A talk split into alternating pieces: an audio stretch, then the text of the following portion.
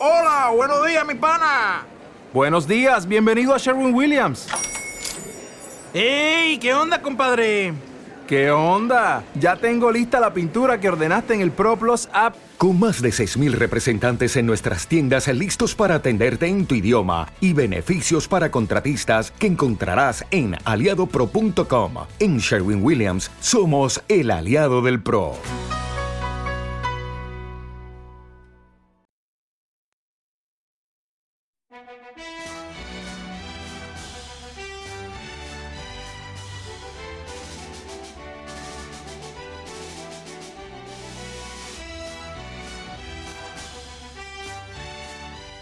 Hola y bienvenidos al sexto episodio de la tercera temporada de Conocimientos Musicales. Hoy vamos a hablar de las variaciones Enigma. ¡Vamos allá!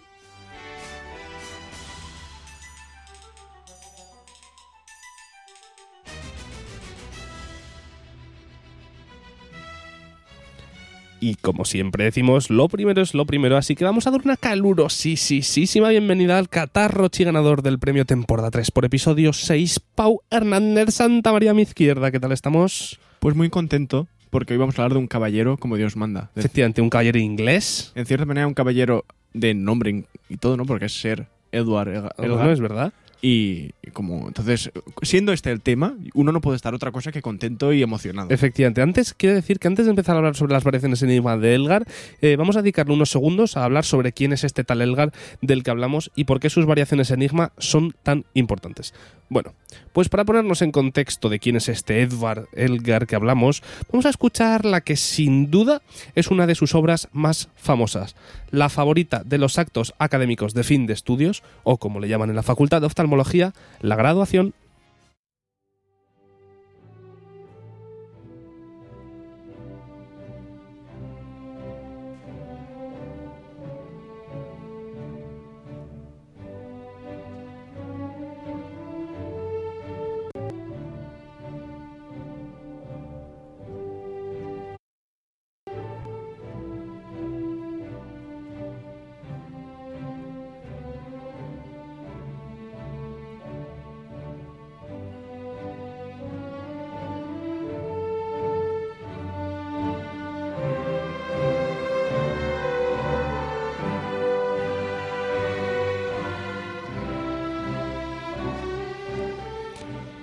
Yo, Joseph Friedrich Kennedy, digo... No, es broma.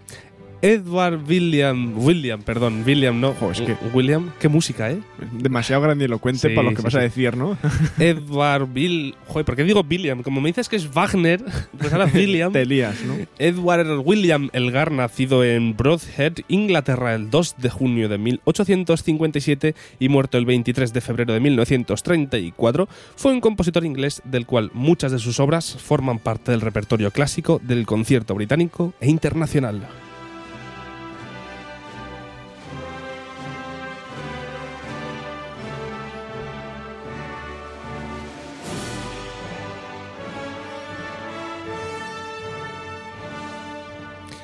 Aunque a menudo se le considere un típico compositor inglés, la mayoría de las influencias musicales del Gal no provenían de Inglaterra, sino de la Europa continental.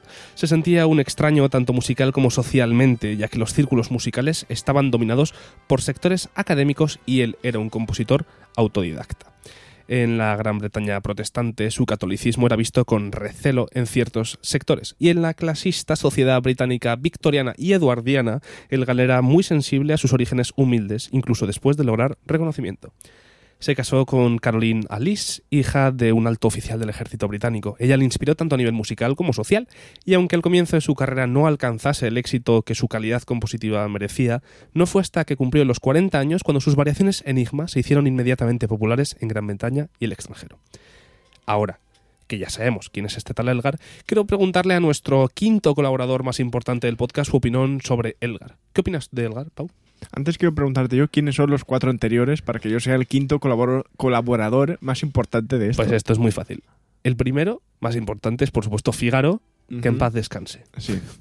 El segundo es soy yo cuando presento el- un- una cosa rara, cuando hago los instrumentos de la orquesta, es el segundo colaborador. Vale. El tercero soy yo también. Execuo, ¿no? Casi. Claro, no, pero, pero es distinto. Cuando presento los tempos que corren, porque como es menos musical es el tercero, ¿sabes? No es tan, no Sí, es sí. tan Está- historia de la música. Está sí. entendido. Y luego el cuarto es nuestra mesa de mezclas, Que hace que todo sea que posible. hace que todo esto funcione. Luego estás tú, por supuesto, Bueno, un quinto puesto es casi una por victoria, supuesto. ¿no? Sí, sí, sí, sí. Pero, pero solo por, por porque es que no quedan más huecos. Ya Sí. después que El foco, ¿no? Pero Luego la, la mesilla, o sea, tampoco. Es Bueno. broma, es broma, es broma. hombre, menos mal. Nuestro tercero o cuarto casi seguro que está. Sí, seguro. Bueno, em, vamos a ver. Edward Elgar. Esto de que escuchamos, por cierto, era Pompa y Circunstancia. Sí, y ahora Por estamos si escuchando alguien- la serenata para cuerdas. Mm, Preciosas, Preciosas, ambas, sí. ambas obras.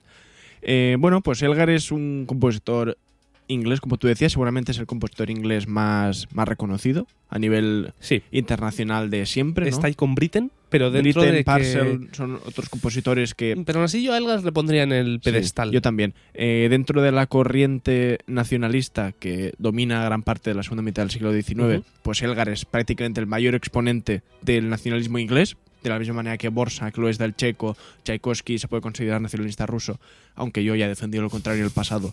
Eh, Elgar, Yo no iba a decir nada. Digo, bueno, oye, cada uno. Sí, Elgar es, es, eh, nacionalista inglés claramente, con muchísimos elementos románticos en su obra y, y es un comp- compositor muy importante porque co- tiene eh, contribuciones a casi todos los géneros, quitando la ópera, que son muy interesantes. A nivel sinfónico, pues por ejemplo, estas variaciones Enigma que serán, pues si no son la obra orquestal más importante que ha escrito un compositor inglés y que más se representa hoy en día, estará ahí, ahí con los planetas, por ejemplo. Está ahí, ahí. Yo creo que los planetas son un poquito más. de Holst. Sí.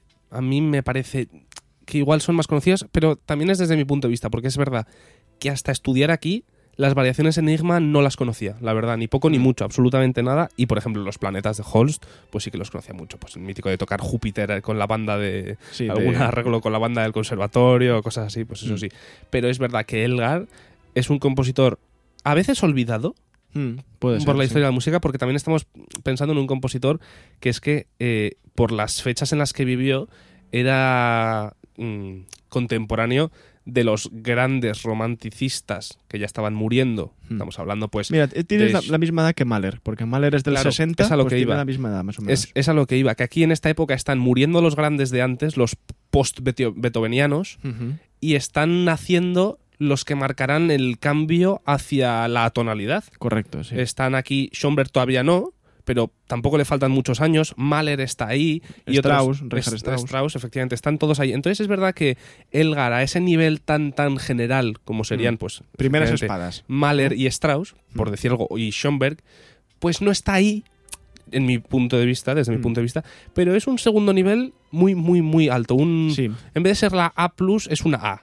Es- sí, eh, lo, lo entiendo. Por ejemplo, tiene conci- el concierto para cello, el concierto para violín, que como aportaciones al género de los el concierto para conciertos. cello, uno de los conciertos para cello, después del Borsak y, Y el Schumann, y el- sí, pero en es fin. de, los grandes, ¿eh? pero sí, el Haydn quizás también. Y después, por ejemplo, los oratorios que tiene ¿Qué Elgar. vas a decir ahora a nivel- conciertos de cello? Te qued- te quedas solo. El de Lully también. El de Lalo, perdón, Lully. También, Lully seguro que tiene alguno. Eh, pues eso, que a- los oratorios cristianos, la música religiosa de este tío, pues solo es comparable seguramente a la de Bruckner en el siglo eh, XIX. Y eso, oratorios muy buenos, cantatas, eh, en fin, todo, en todos los géneros, que ya ti- quitando la ópera, pues Elgar tiene siempre una obra que, que, bueno, pues que realmente está en el, en el top, por decirlo así, de obras de, de- de su época. Y por eso queremos dedicarle este podcast y hablar de, de su obra más representativa, que son estas variaciones sobre un tema Original. original. Las- la- el título, de hecho, es Variaciones sobre un tema original, aunque, bueno, como explicaremos más tarde, se, le llama, se les conoce como Variaciones Enigma, porque en el manuscrito original de Elgar, al lado del, del título, pone a lápiz escrito Enigma. Que no se sabe si es porque quería titularlo así o por lo que contaremos después sobre el supuesto enigma que esta partitura incluye en su interior.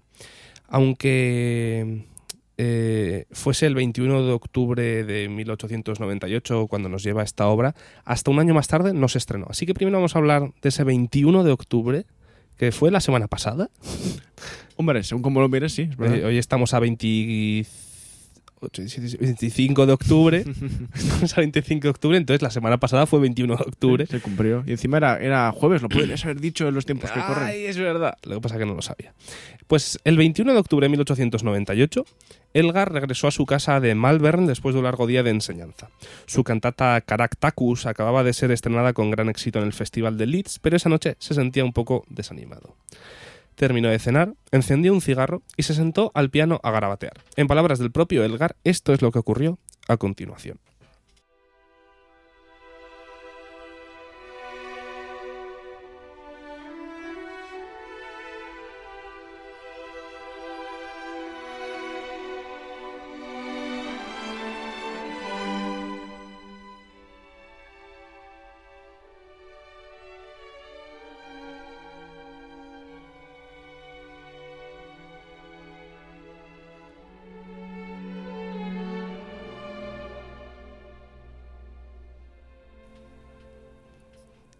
Al cabo de un rato, calmado y sintiéndome descansado, empecé a tocar y de repente mi mujer me irrumpió diciendo Edward, esa es una buena melodía. Me desperté del sueño. ¡Eh! ¿Qué melodía? ¿Qué melodía? Y ella dijo Tócala otra vez. Me gusta esa melodía.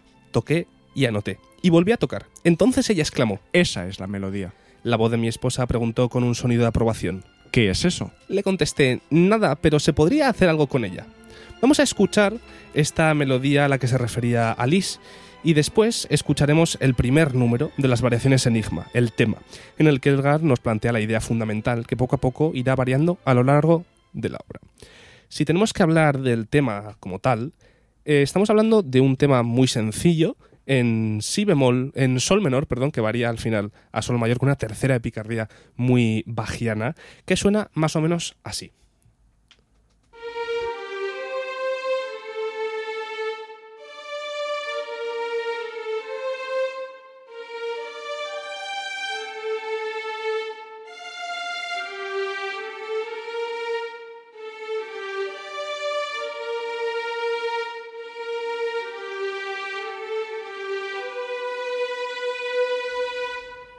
Ahora vamos a escuchar el primer número, el tema de las variaciones Enigma, Pau es el número 9 para que lo sepas, y vamos a intentar escuchar esta melodía en el tema principal. Vamos allá.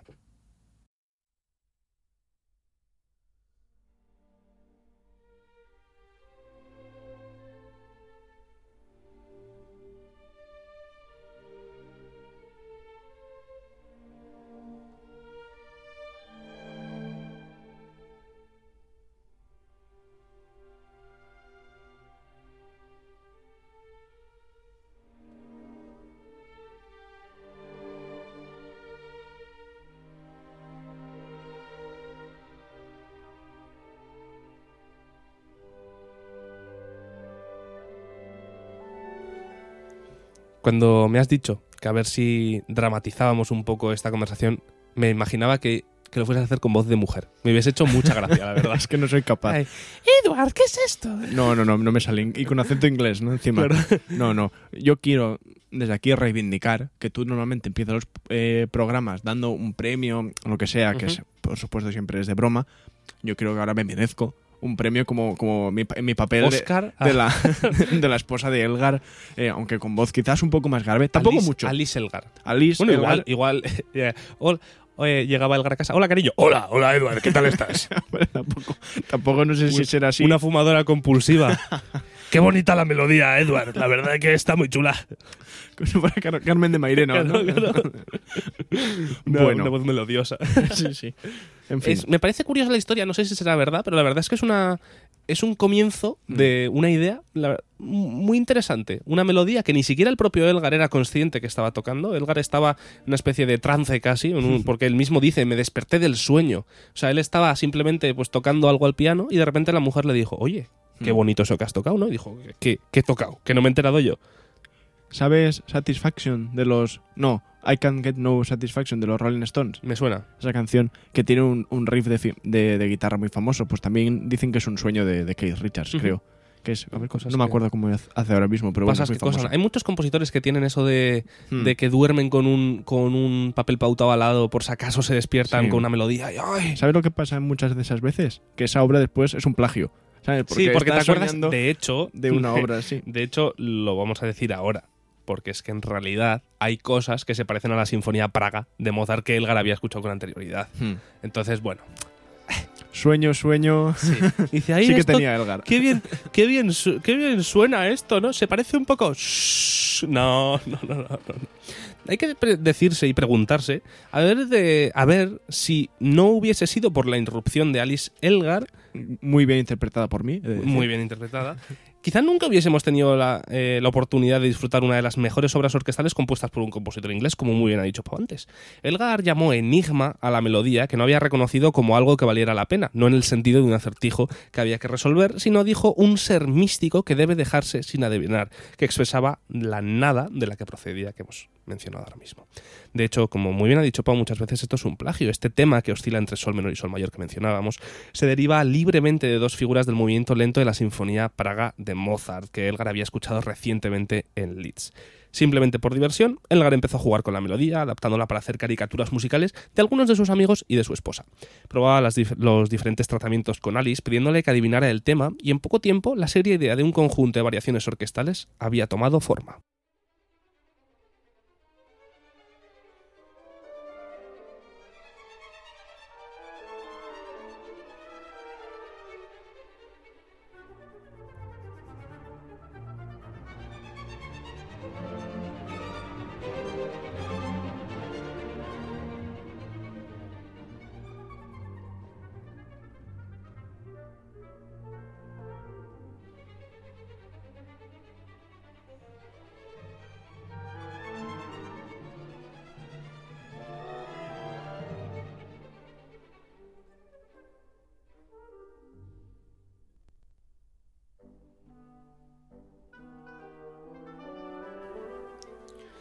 Cada sección estaba encabezada por las iniciales del amigo retratado, empezando por C.A.E., la esposa de Elgar, Caroline, Caroline, Alice Elgar, y cerraron con E.D.U., variación 14, un autorretrato del propio compositor. Las tres letras son la abreviatura de Edward con U, el nombre cariñoso de Alice para su marido. Las variaciones se escribieron entre el 5 y el 19 de febrero de 1899 y estuvieron dedicadas a sus amigos y esposa, los cuales titulaban las distintas variaciones y recibieron el título Variaciones sobre un tema original Opus 36. No se menciona ningún enigma, aunque la palabra aparece a lápiz en la partitura autógrafa de Elgar. Es curioso esto, lo de los títulos de los, si dijeras, de los movimientos, ¿no? De las variaciones. Que sean eh, letras de, de personas, a la- o sea, no al azar, pero que sean siglas de, de personas, es algo bastante innovador en realidad. De hecho, hay gente que en su origen pensaba que el enigma era que era ¿Quién eso. es quién, no? No, no solo quién es quién, Ah, porque ¿qué era eso? Pero después se descubrió que en otro manuscrito de Elgar especifica de quién es cada sigla, entonces se les fue a la mierda porque no es ningún enigma, porque lo, sí, lo dejó por bastante escrito. claro, ¿no? Pero al principio la gente al verlo decía, oye, pues igual el enigma este que- del que se habla es a quién corresponde o de qué nombre proviene cada título de esto. La primera interpretación, dirigida en Londres por Hans Richter, que ya lo hemos mencionado, lo mencionó Pau en un podcast, es eh, un gran director famosísimo, que de hecho es el estreno, el estrenador eh, del Anillo del Nibelungo, de Wagner, es un, un director que pasará la historia por otras cosas, como por ejemplo dirigir también esto, el estreno de las variaciones Enigma. Esta interpretación tuvo lugar el 19 de junio de 1899 en un concierto que concluyó con la Sinfonía Praga de Mozart. Sin embargo, no fue hasta el 13 de septiembre en Worcester cuando se escucharon las variaciones en su forma definitiva, después de que Elgar añadiera 100 compases más al final de E, D, U para conseguir una conclusión más potente.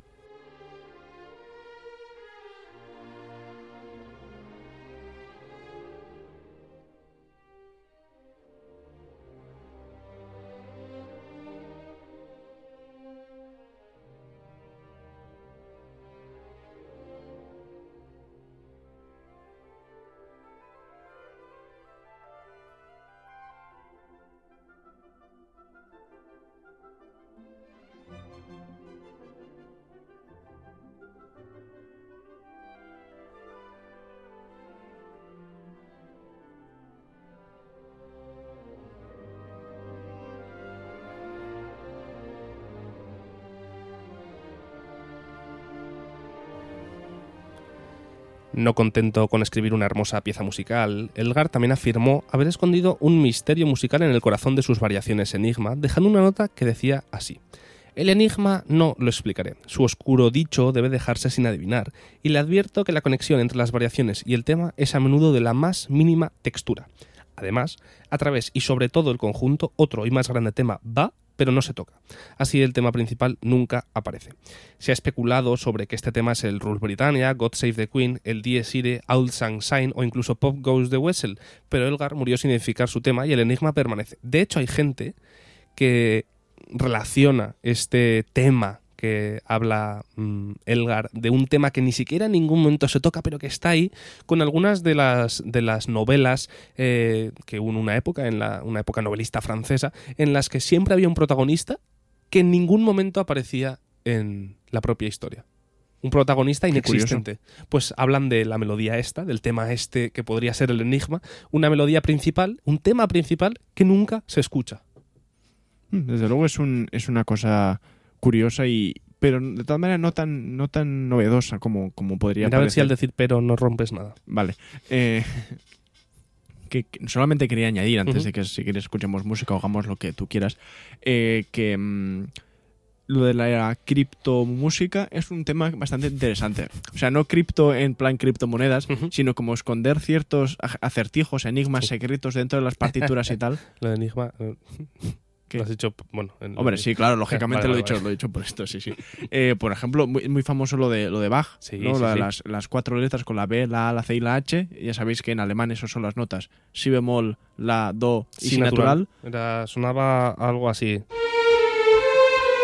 Era el, el- como el, el logo de Bach. Eso es, eso es lo que, lo que utilizaba Bach como para marcar que la pieza era suya, poniendo estas notas. Y de hecho lo usaron muchos compositores después para hacer referencia a Bach. Meter Eso ese es. sí, la do, sí, natural. Sostakovich tiene uno también, creo sí. que, a ver si me acuerdo, con D, eh, CH, no sé, algo parecido con Dimitri Sostakovich. Rachmaninoff tiene uno a nivel rítmico, que sí, muchas sí. de sus sinfonías acaban con tan, ta, ta, tan, que se cree que es el Rachmaninoff. Sí, o el contrapunto este, que también es, es de- volvemos abajo, ¿no? Pero que como que, ¿cómo era? Que si lees la partitura del de, de el principio al final y del final al principio es como otra, es lo mismo, o otra variación y cosas de estas, que bueno, pues que, que son pequeños easter eggs que esconden un poco la, la música clásica y que no hay que dejar de, de comentar. Y de hecho, el- la propia variación es Enigma, el propio nombre ya es un, un pequeño secreto que esconde Elgar, que, que quizás a primera vista se, no- se nos puede pasar por alto.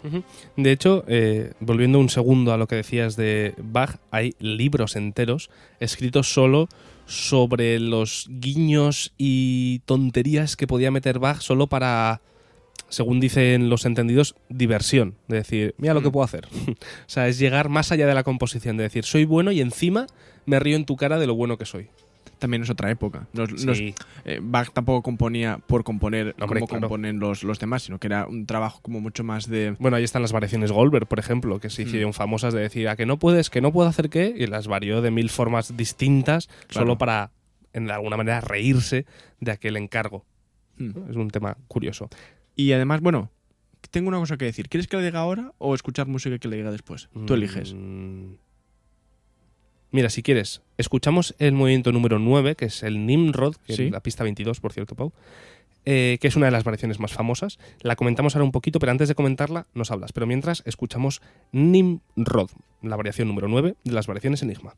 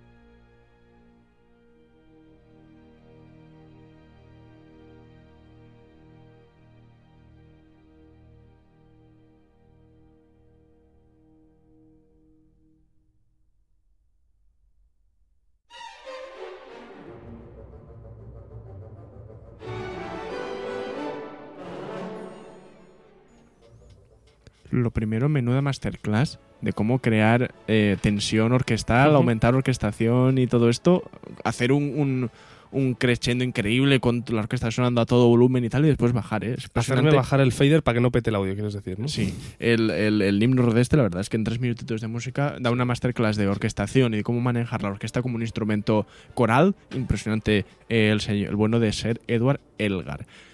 Solo quería comentar que igual viendo esto de las variaciones, se podría pensar, ostras, qué tío tan anticuado Elgar haciendo una- unas variaciones que tú mismo has citado, las variaciones Goldberg de Bach, que parecen como una cosa más antigua, lo de hacer variaciones sobre un tema y tal, pero nada más lejos de la realidad. En, yo creo que en el siglo XIX hay bastantes intentos muy, muy conseguidos de variaciones orquestales.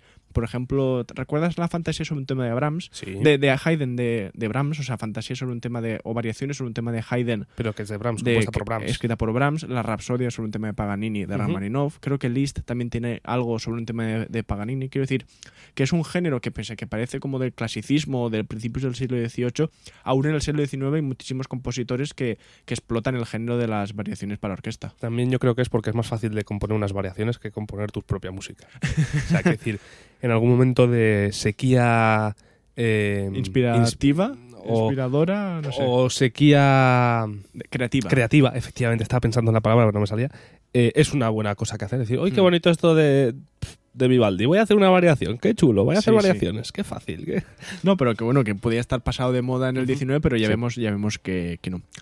De todas formas, estas variaciones se llaman variaciones porque a veces incluyen el tema. Porque las llamó él variaciones, sí. Pero es lo mismo que dice en la carta esa. Hay veces Mm. que la, lo que es la unión entre el tema y la variación es prácticamente inexistente. Hmm.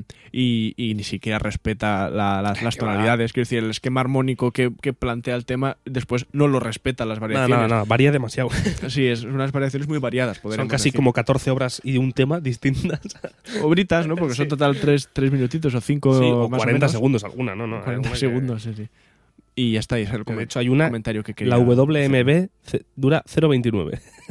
o sea, son 20 compases. Cortita y al pie, ¿eh? Sí, sí, efectivamente, el Elgar no se cortaba. Vamos a mencionar, vamos a hablar un poquito de lo que hemos mencionado antes del Nimrod, la que acabas de mencionar tú, de la orquestación. Y eh, es que es la más conocida de las variaciones. Es la variación 9, después del tema, incluso más que el tema, esta variación número 9 es la más conocida. Nimrod. El nombre es un juego de palabras, ya que el Nimrod bíblico era un gran cazador, y la palabra alemana que significa cazador es Jäger, como Mr. Jäger. Este movimiento lírico retrata una cálida conversación entre el compositor y su amigo Jaeger, quien, según cuenta Elgar, le ofreció una valiosa orientación artística a lo largo de una larga colaboración.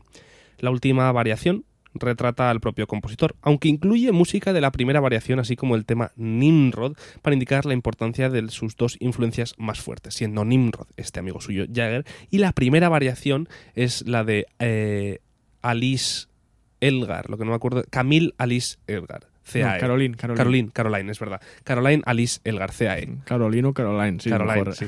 Entonces es la importancia que da, que da Elgar a este amigo suyo Jaeger con el cazador bíblico que era el Nimrod, eh, su primera variación y el tema original, de lo que se dice que son sus dos influencias más fuertes. Para finalizar, a no ser que Pau tenga algo más que decir, no sé, que, que las escuchen y que escuchen a Elgar. ¿eh? Ya decimos que, que quizás de, de vez en cuando lo pasamos demasiado por, por encima su ¿Por figura y su. Y es que creo que ya hace un rato ya he dicho pasar por alto. Ah, vale, quería vale. repetir la, la expresión. que- que- Qué lingüista eh, estoy hecho. un orador nato. Sí, sí. Y nada, que lo escuchen, que, que a veces nos olvidamos de lo que, lo que ha hecho y de la música que tiene. Y es mucha de ella muy, muy, muy interesante y que no merece la pena pasar por alto. Efecti- efectivamente es lo que decíamos, por ejemplo, de La Pompa y Circunstancia, una obra mundialmente conocida Claro, en el caso que de la Pompa y gente no asocia a Elgar. ¿Tú o sea, crees? tú piensas en pompa y circunstancia y la gente, o sea, los músicos sí, pero ponle a uno de la calle pompa y circunstancia, te la vas a ver cantar, no te vas a saber decir. Igual el título puede ser, pero el compositor ni de lejos. Está muy quemada, ¿eh? Pompa y. Circunstancia para mi Sí, gusto sí, está un poco quemada. Pero es una obra bonita, por otro lado. Hmm. A lo que íbamos. eh, para finalizar, seguidnos en nuestras redes sociales. Eso. Nos podéis seguir en Instagram, visitarnos en Spotify o vernos en YouTube, además de visitar nuestra página web conocimientosmusicales.com o apoyarnos en nuestro Patreon, patreon.com barra conocimientos barra baja musicales. Eh, nada más que decir, os vamos a dejar con la última variación de esta obra, la variación número 14, que es la que describe al propio compositor titulada EDU, Eduard Eh, recordemos que era el nombre cariñoso que le daba su mujer a Edward Elgar. Sí, lo que se ha hecho todos los Eduardos Edu, Sí, eso es muy común. Y también Edu, en, sí, sí, en- Gran De Bretaña. hecho, mandamos un saludo desde aquí a tu amigo Edu. Ah, pues sí, mira. Le dedicamos esta, esta última variación, la EDU, la finale, eh, y nos vemos el miércoles con una cosa rara, el jueves con los tiempos que corren, el viernes con Ya es viernes y el lunes otra vez con el séptimo episodio de la tercera temporada. Así que nada más que decir, muchas gracias Pau por estar aquí Un placer. otro lunes a las 4 de la tarde hemos quedado eh, y nos vemos el miércoles. No hemos quedado nada. Eso ha sido uno de los falsos inicios que hemos hecho y que no se ha grabado. De ah, manera- no, ese no se ha grabado al de manera final. que la gente no entiende este, Ah, este vale, vale, vale, que has vale. hecho. no- Eso se ha borrado. ¿no? Pero lo vamos a dejar como un enigma de la misma manera que lo hizo Elga. Vale, muy bien, es es todo, todo redondo y cerrado. ¿eh? Sí. Pues nos dej- os dejamos con la EDU final, ¿eh? la variación número 14 de las variaciones Enigma o variaciones sobre un tema original de Edward Elgar. Adiós.